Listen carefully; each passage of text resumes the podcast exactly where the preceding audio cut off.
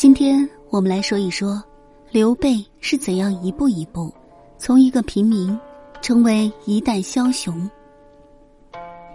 汉昭烈帝刘备是蜀汉开国皇帝，史家多称其为先主，因为自身实力有限，刘备在诸侯混战过程中屡屡遭受失败，但因其始终坚持以德服人的行为准则，受到海内外人士的尊重，最终通过坚持不懈的努力。刘备与赤壁之战之后，先后拿下荆州、益州，建立蜀汉政权，三分天下。那谁才是刘备三分天下的关键呢？东汉末年，群雄并起，英雄辈出，人才济济。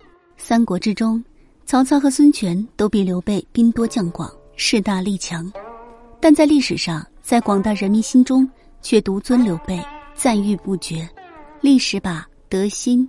尊崇和敬仰之情专向刘备倾倒，这是不争的事实，也是人民的选择。刘备的魅力究竟在哪里呢？他当机立断，不惜弃官。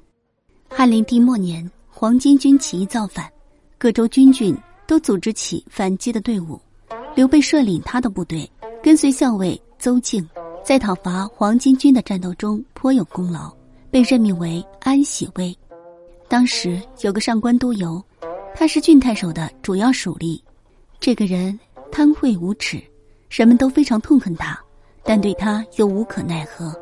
有一次，他因公事到安喜县来，刘备去求见他，但这个督邮却称病不肯见刘备。一天，刘备做好准备，不经他的手下通报，直接闯了进去，把督邮捆住，打了二百仗，解下自己掌管的军印，系在了督邮的脖子上。将他绑在了拴马的柱子上，弃官而逃。